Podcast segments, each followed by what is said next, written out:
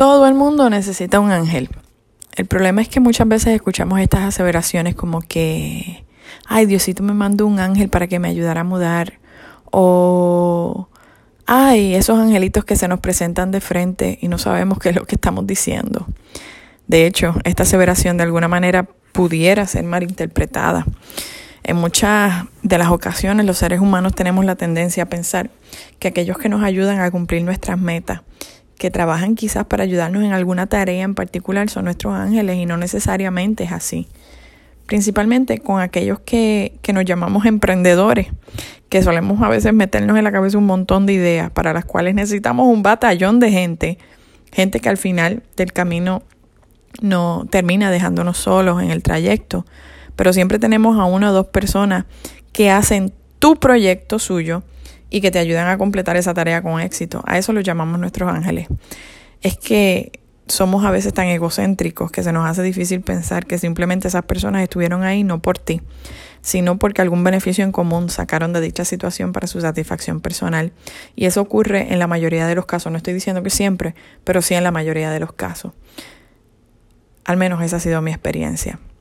No me canso de decir que Dios en su infinita sabiduría nos creó como seres únicos, con capacidades de entendimiento que van por encima de cualquier posibilidad que sea lógica ante nuestros ojos.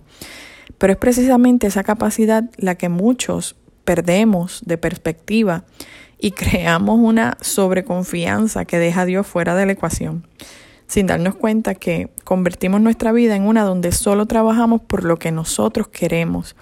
Y tener eso como la base e intención de nuestro proceder, mis hermanos, eso resulta nefasto porque vivir no se trata de lo que nosotros queremos. Nuestro trabajo no es hacer lo que queremos. Nuestro trabajo es hacer que se cumpla la voluntad de Dios, en nuestras vidas. Cuando dejamos que ese egoísmo intrínseco sea nuestro motor, tenemos la receta perfecta para el desastre, porque no nos damos cuenta la cantidad de personas que nos llevamos de frente simplemente para poder llenar y satisfacer nuestro ego. Nos rodeamos de personas que están a nuestro lado, en su mayoría, por puro interés. Y hasta llegamos a pensar que están ahí porque nos une algún tipo de compromiso personal y no, es totalmente puro interés. Lo que pasa es que estamos en un modo de pensamiento tan automático que no nos damos cuenta. Cuando se pierde ese interés es entonces cuando nos enfrentamos a situaciones de la vida que nos llevan a la tristeza, a la desesperación y más que todo a la decepción. Muchos simplemente comienzan un círculo vicioso de pensamiento porque creen que no merecen eso. Otros simplemente entendemos que algo de la ecuación no funcionó después de haber pensado, claro está, que no merecemos eso. Pues entonces pensamos que es que algo de la, entendemos que algo de la ecuación no funcionó y es cuando miramos hacia atrás y podemos entender cuál fue el eslabón perdido. Para llegar a ese entendimiento es que necesitamos un ángel. Los ángeles son personas que Dios nos pone en el camino no para cumplir nuestras metas, sino para ayudarnos a cumplir la voluntad de Él en nuestras vidas. Son esas personas que por su relación con Dios están en un plano espiritual mayor al tuyo y que por eso Dios utiliza la, la y, y es que por eso Dios utiliza a esa persona para regresarte a su lado. Hay veces que creemos que estamos bien en nuestra relación con Dios porque todo lo hacemos en su santo nombre. Mira mi hermano, si tu vida está llena de malas acciones, si está llena de situaciones donde te aprovechas de la gente, si está llena de mentiras, si está llena de engaños, nada de lo que tú puedas hacer va a ser en el santo nombre de Dios. En la Biblia está todo muy claro. En la Biblia hay un versículo que a mí me encanta porque me dio tanta luz cuando lo leí. En Mateo capítulo 12, versículo 36 al 37 dice, Y yo os digo, que de toda palabra vana que hablen los hombres darán cuenta de ella en el día del juicio, porque por tus palabras serás justificado y por tus palabras serás condenado. Si analizamos bien el contexto de ese versículo tan poderoso, algo vano es algo que no tiene sentido, que está vacío de contenido. O sea, que nuestras palabras son vanas si no van acorde con nuestras acciones. Si nosotros hacemos lo que sea que hagamos en el santo nombre de Dios, es porque a tales efectos obramos según la ley y sus mandamientos en todos los aspectos de nuestra vida. Escúchame bien, en todos los aspectos de nuestra vida.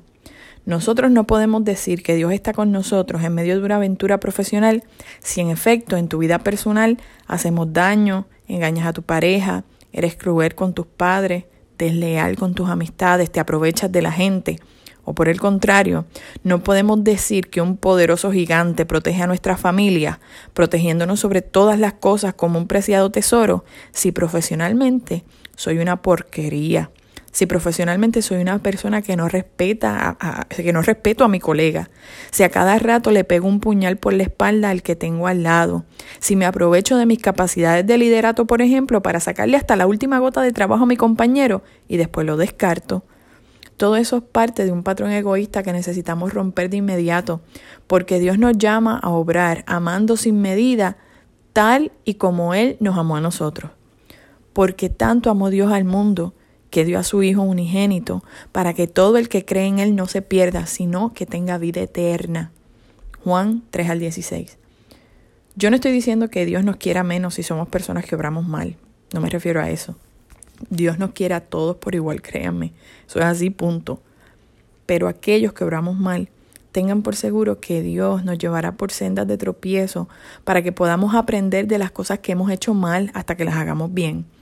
Si en nuestra vida entera no lo hacemos, nos tocará pulgar nuestras culpas en algún lugar no muy agradable. Y ahora la pregunta obligatoria sería, ¿y para qué yo voy a desperdiciar esta vida haciendo el mal si eso implica que el futuro de nuestra vida eterna, aquella que Dios nos prometió y que tanto muchas veces eh, eh, eh, tenemos en la boca, está en juego? Es en esas sendas de tropiezo, pero de mucho aprendizaje que Dios nos envía ángeles terrenales no solo para que nos ayuden en nuestro caminar, sino para que entendamos qué es lo que quiere lograr Dios en nosotros. Hay veces que nos las pone de frente en personas que, que resultan ser insignificantes para nosotros porque no están en nuestra misma línea de pensamiento, o personas que no, no abonan nada a, a la porquería que yo pueda tener metida en la cabeza en ese momento. Yo quiero que ustedes sepan, mis hermanos, que para alcanzar esa plenitud de espíritu, es que Dios nos pone esos ángeles de frente, esa plenitud de espíritu a la que todos estamos llamados. Un ángel no es un alcahuete, un ángel no es nuestro asistente personal para cumplir los caprichos o para ayudarme aquí o para ayudarme allá, en cosas materiales y tangibles me refiero. Un ángel es aquel que te dice las cosas que estás haciendo mal aunque te duelan, aunque no te gusten. Aquellas que necesitas cambiar de seguro basándose en su propia experiencia, porque es un ser humano tan humano como tú y como yo, pero que en su momento a la vez tuvo la oportunidad de escuchar el llamado de Dios, ayudado también por su ángel terrenal, porque esto es una cadena, para lograr cumplir la voluntad de Dios en tu vida.